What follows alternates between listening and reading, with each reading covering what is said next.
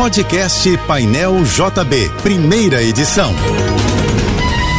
Fique agora com as principais notícias desta manhã. Oferecimento Assim Saúde. Hospitais, clínicas, exames e mais de mil consultórios. Ligue 2102 5555. Univassouras, formando o profissional do futuro. Acesse univassouras.edu.br. Equinor, energia para levar a gente ao futuro. Juntos e Americanas Empresas. Uma Americanas inteira para a sua empresa. Apoio Soluvan, o shopping do seu condomínio, maior distribuidora de contentores e lixeiras do Rio. A Câmara dos Deputados aprovou medida provisória que revoga uma lei do ano passado que exigia contrapartida para que empresas pudessem comprar e distribuir vacinas contra a Covid. Na prática, o texto aprovado pelos deputados libera a compra dos imunizantes por clínicas particulares.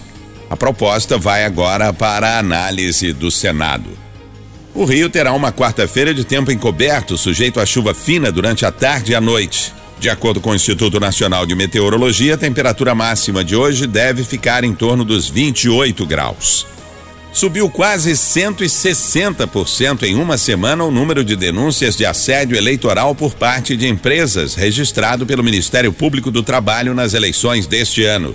Até a tarde de ontem foram computadas 447 denúncias.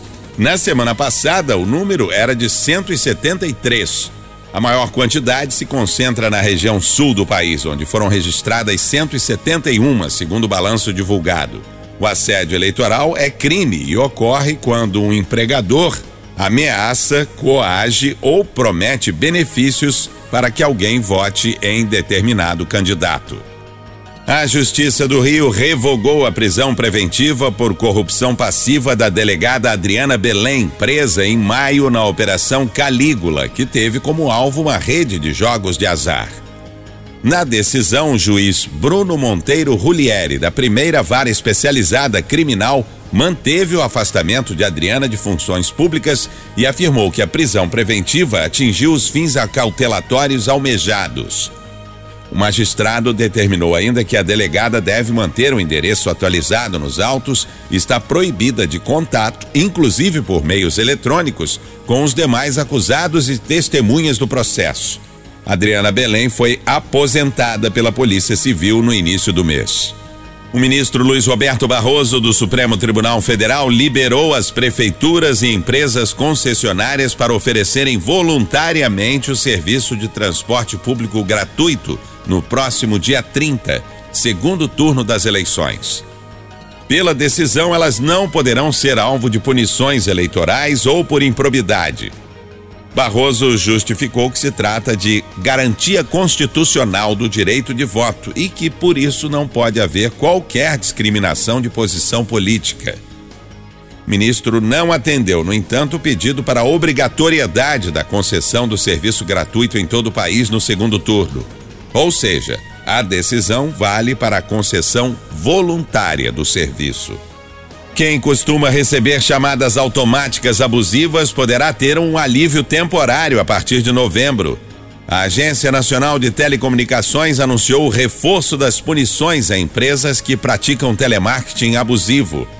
Segundo a Agência Brasil, a partir do próximo dia 3, serão bloqueadas por 15 dias empresas que gerarem pelo menos 100 mil chamadas curtas por código de acesso em um dia, ou pelo menos 100 mil ligações diárias, cuja proporção de chamadas curtas supere 85% do total. De acordo com a Anatel, são consideradas chamadas curtas ligações não completadas ou completadas com desligamento em até 3 segundos. A Sete Rio preparou um esquema de interdições para a final da Copa do Brasil logo mais à noite entre Flamengo e Corinthians no Maracanã.